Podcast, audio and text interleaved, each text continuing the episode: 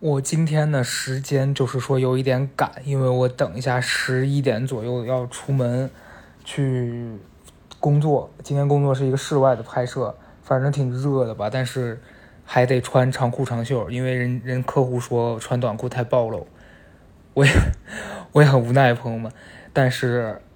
想来想去，我觉得还是咱争分夺秒把这期播客给录了吧。嗯，而且以我的经验，其实去那么早也是等着，不如我先把我的事儿做完。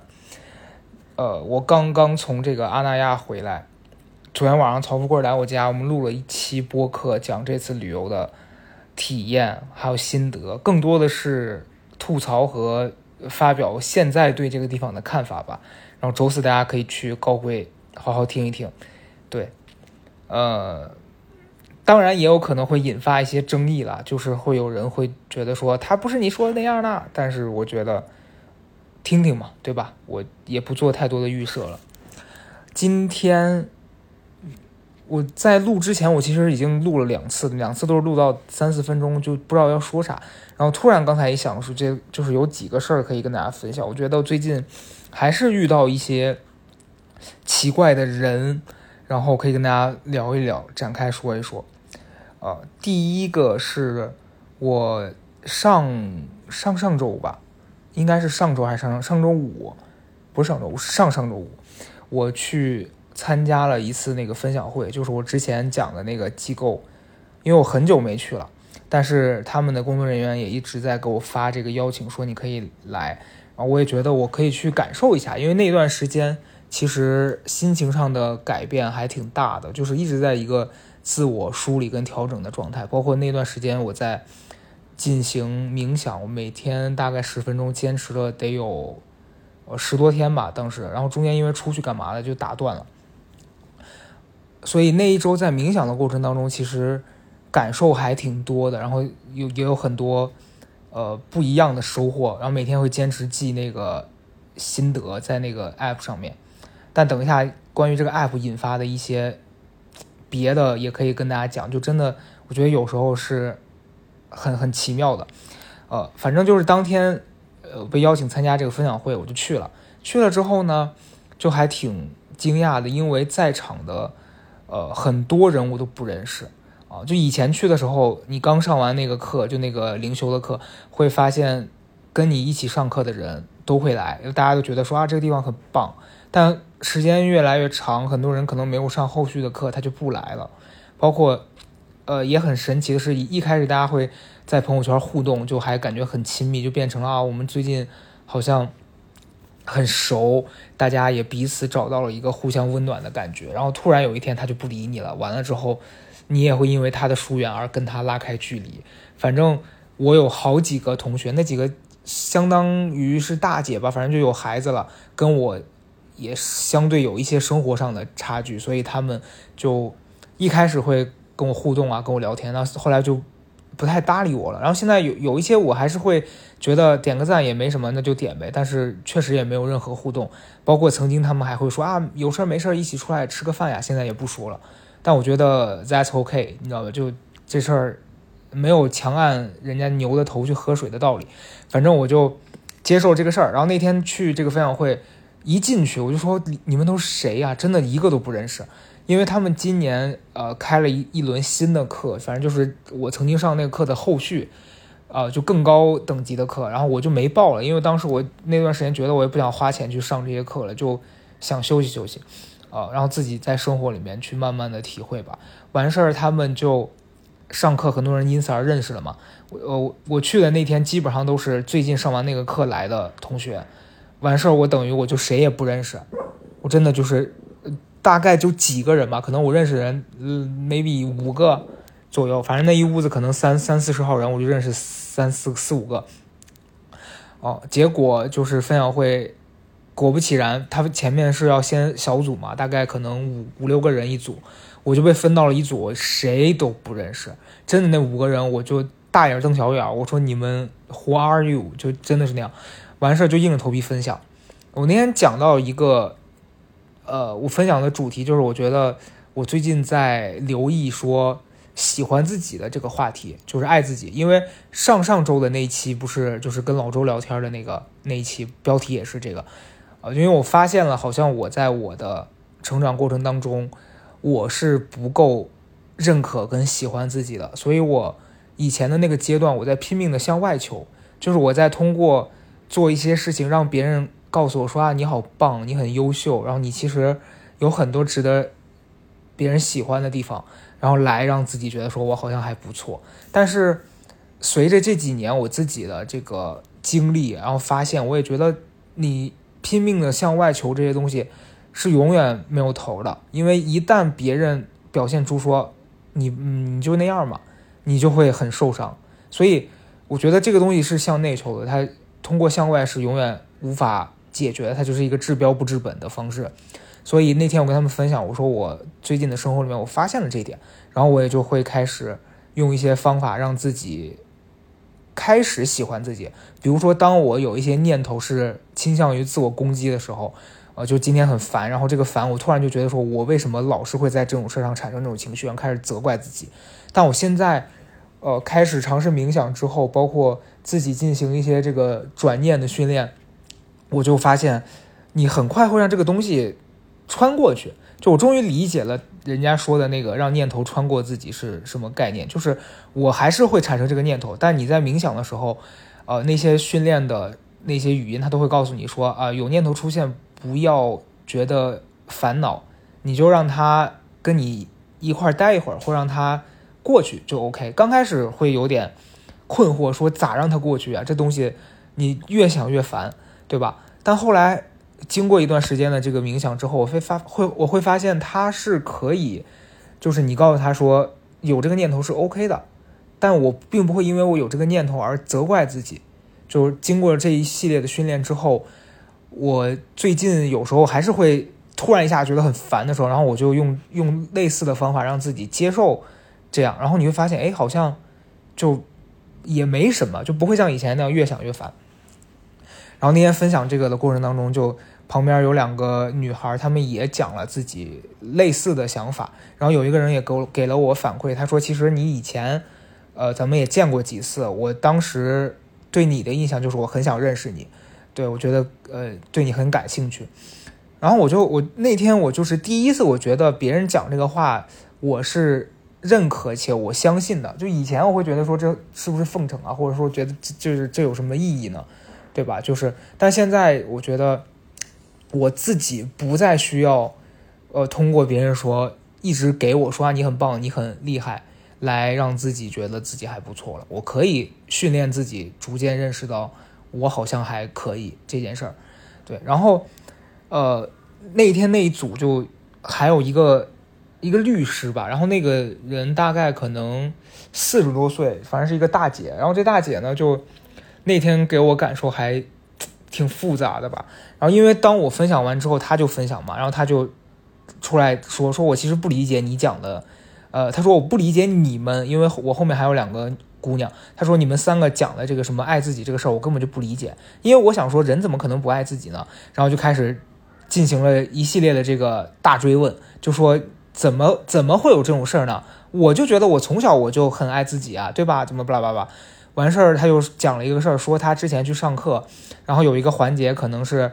别人会提一些这几天跟你相处的意见，就是对你这个人、你做事的方式和你给别人的感受提一些这个想法跟意见。结果这大姐就被一个人，反正有一个人肯定是对她说了一些指责或者是有点攻击的话，然后这大姐得出的结论就是说，啊，那一刻我觉得她肯定以前也受过什么伤吧，但我很可怜她。她的原话，她说我很可怜她，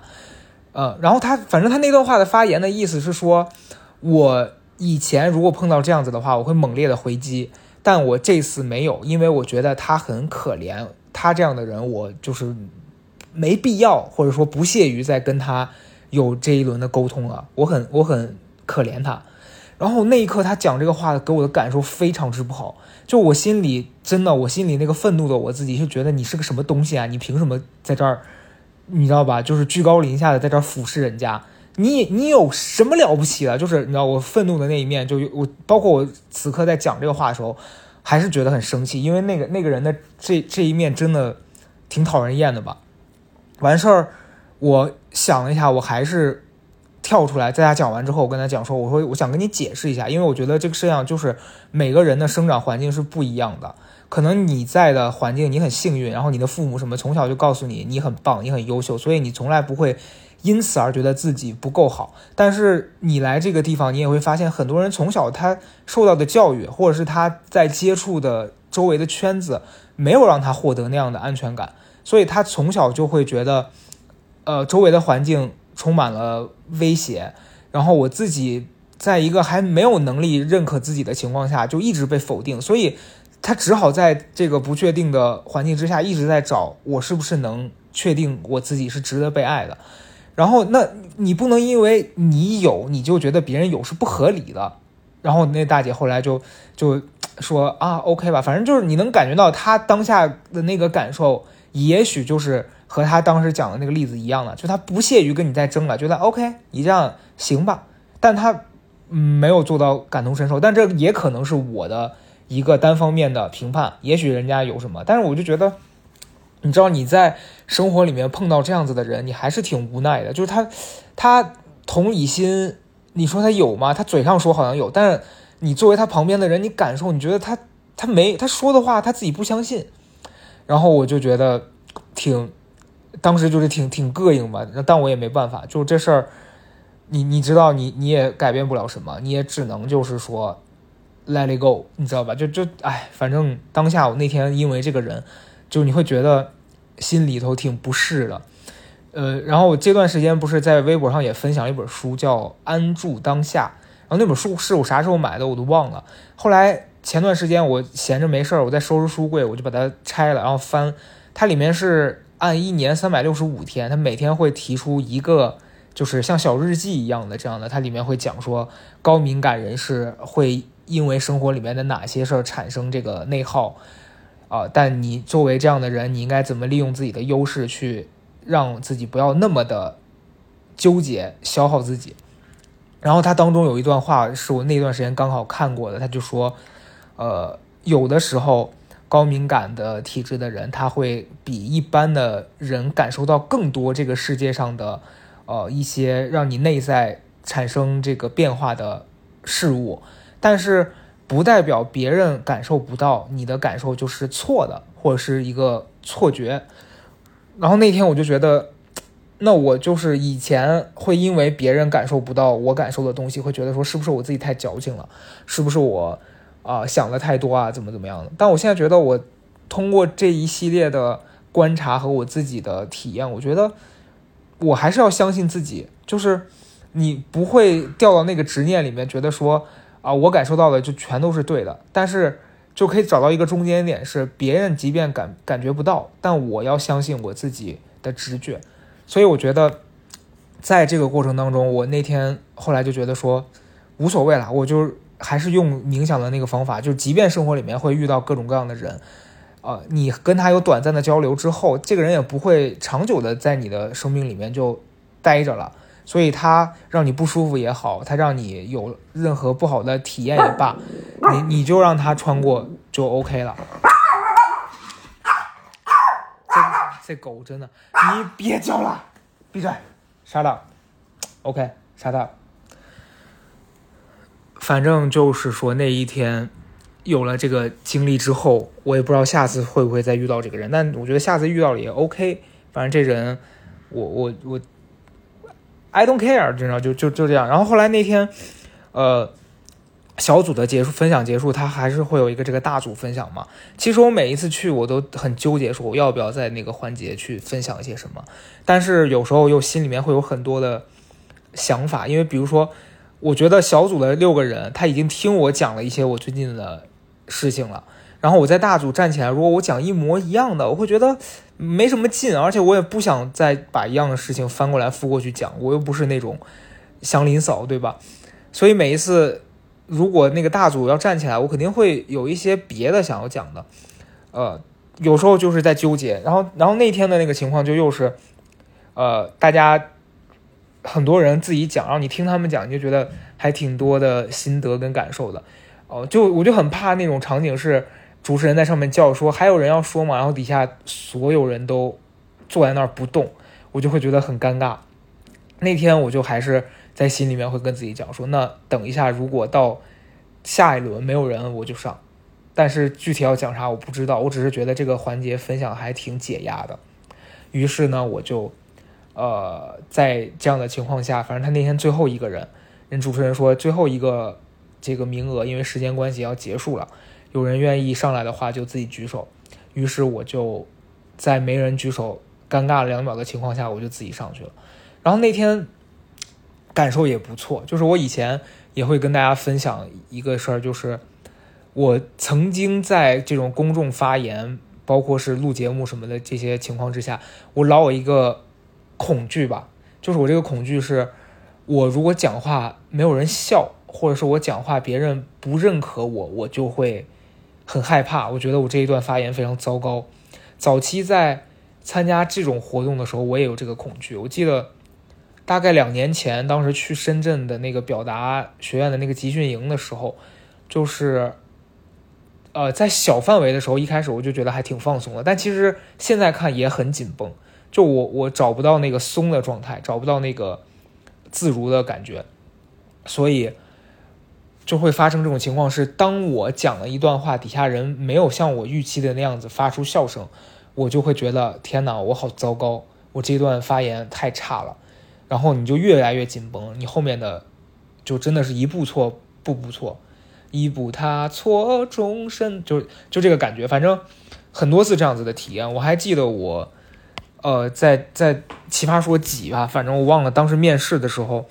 哦，我最近在写的稿子里面，反正有有在分析这个事儿是。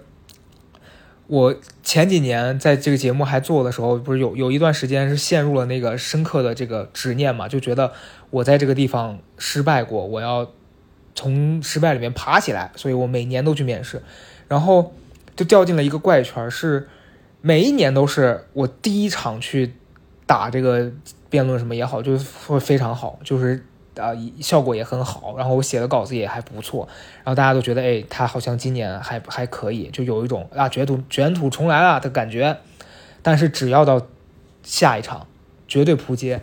就是很妙，你知道吗？就很多电影里面会有这种，就是一个主主角他会在一个地方大放异彩，然后到第二轮他就越紧张越想要，他就越得不到他要的那个结果。我那段时间就完全是这样，连着两年吧。就都是这样，就第一场很好，然后人家给给了我一个复试的机会吧，相当于说你第二轮再来看看，然后我第二轮就大扑街，两年都一样的，呃，我觉得就是其实陷入了自己的那个恐惧里面，是你很担心说这一次如果我不能像上一次了怎么办？就是这是最大的一个核心的恐惧。那那你会担心说，如果我不能像上一次了，我可能就要失去这个机会了，哦，然后你把它当成了救命稻草，你觉得这事儿。特别重要，然后就完蛋。于是，在这个过程当中呢，你就遇到一些事儿是，呃，大家没有像你预期那样子的反应，然后你就开始觉得完蛋完蛋了。然后越陷入这种状态，就越走偏，然后最后结果就非常的令人失望。所以那天我在那个地方，我真的我觉得应该是我有史以来第一次，我没有带着那个预期去跟。那么多人讲话，因为像我以前，我还是会有一种，呃，我在讲话之前，我会先在脑子里面快速的思考一遍，我讲这个话底下的人会是什么反应，会去预判这个情况。但是，其实有一个最实际的点是，你不可能预判到每一个事情的结果，就有一些可能你通过经验，通过现场的氛围，你是能猜测到说我讲这个话大家会有什么反应，但这个东西不是每一次都会。得到你想要的结果的，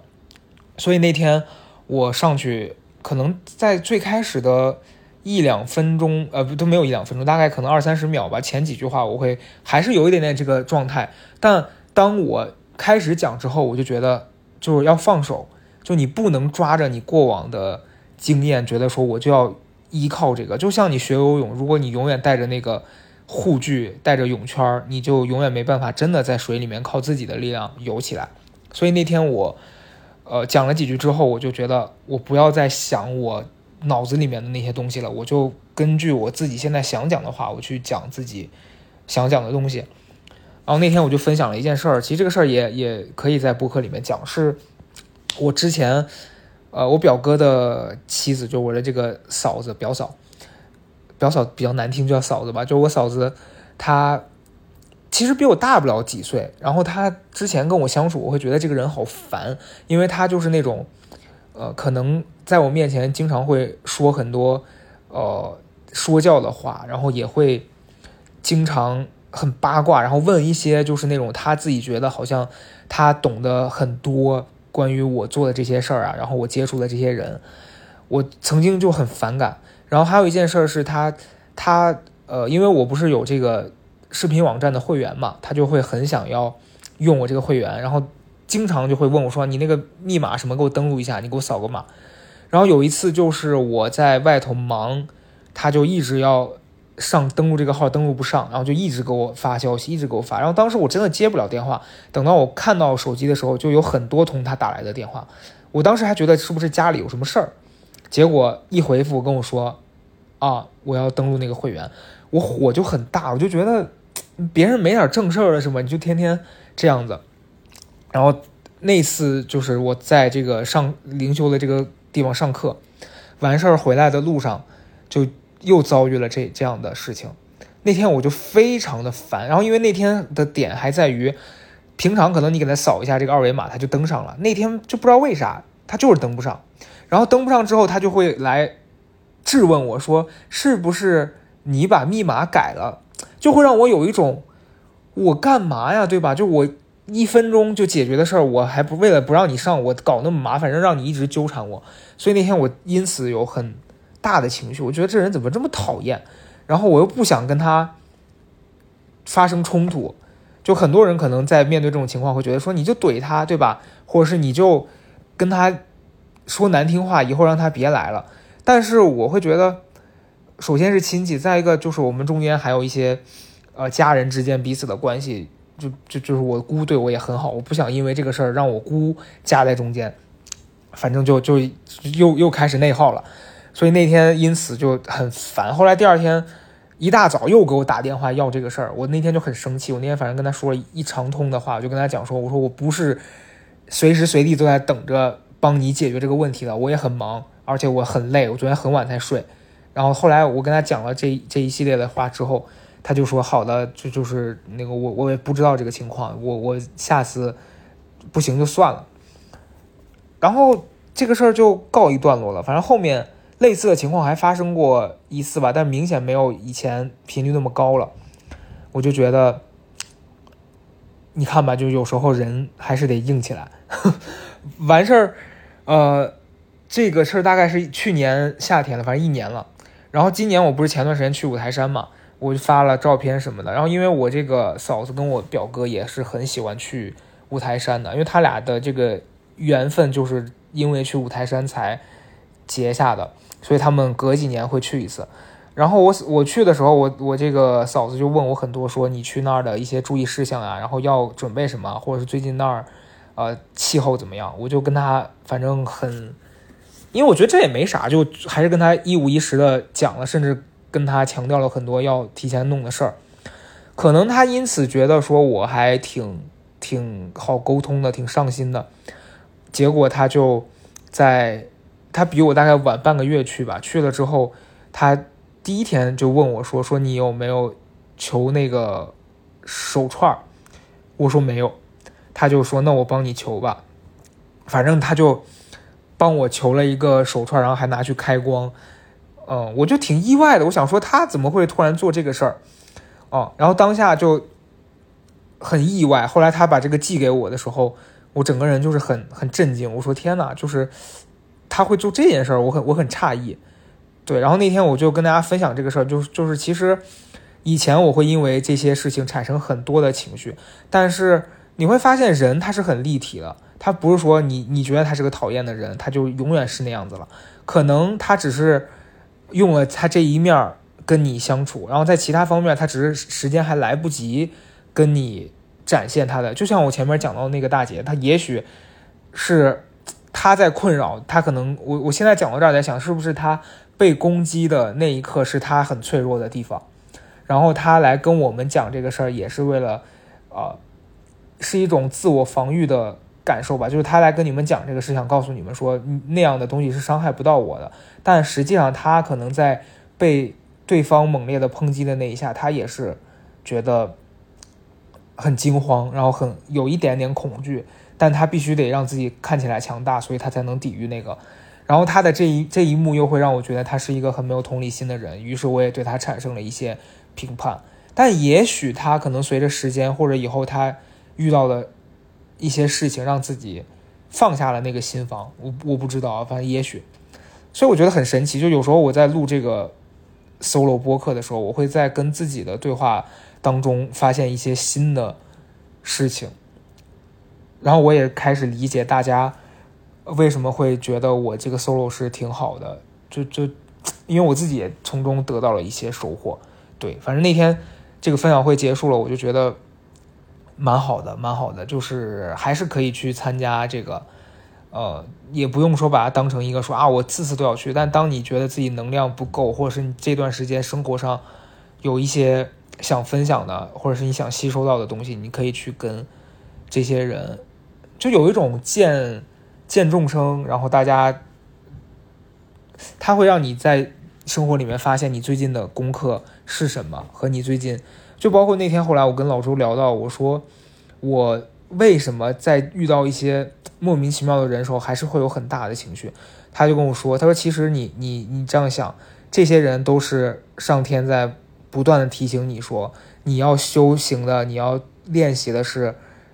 跟这些人共处，而不是说你只要做这件事，这些人就不存在了。嗯，不是这样的，而是你即便跟这样的人，跟你恐惧害怕的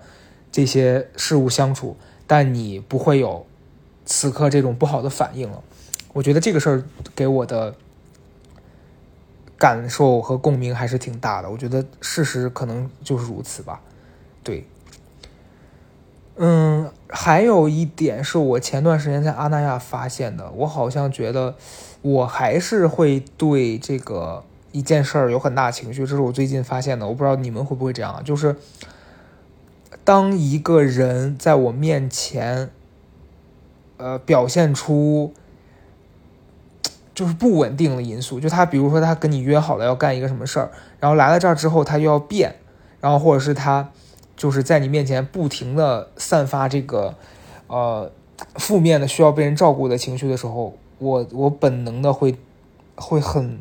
因此而觉得很烦躁。但目前我还没找到一个好的方法说解决这个问题。但也许在今年下半年里面或者是什么时候，我会我会有更多的这个机会去想想我这个情绪的点子，就是初始点在哪里。我目前还没找到。包括我现在讲，好像觉得我那天想到这个点了，但是此刻的描述并不是那么准确，对，所以我觉得如果你们也有这个类似的情况，你们可以跟我交流分享一下，对，差不多就是这样。嗯，这一期要讲的东西大概就这些，啊，然后我们周四的这个高贵长达一个小时之久，大家可以。听一下，嗯，我现在差不多收拾收拾，洗个澡得出门了。今天下午反正三十四度，我穿着那大厚衬衫长裤，咱们就是说一个希望自己别中暑吧。哦对，然后还有一个事儿就是我昨天去体测，我真太胖了，我。我不很奇怪，我现在就外形看起来好像还好，然后脸也是瘦的，但我最近体脂真的是我人生巅峰。我昨天测了下，我体脂二十九，朋友们二十九，人家那教练跟我说，正常男性的标准的体脂在这个年纪应该是十八、十八、十九左右，我现在高出了十个百分点，啊，别说了，我最近开始减肥了，只能要减肥了。好的，祝大家。这周开心、愉快、顺利，拜拜。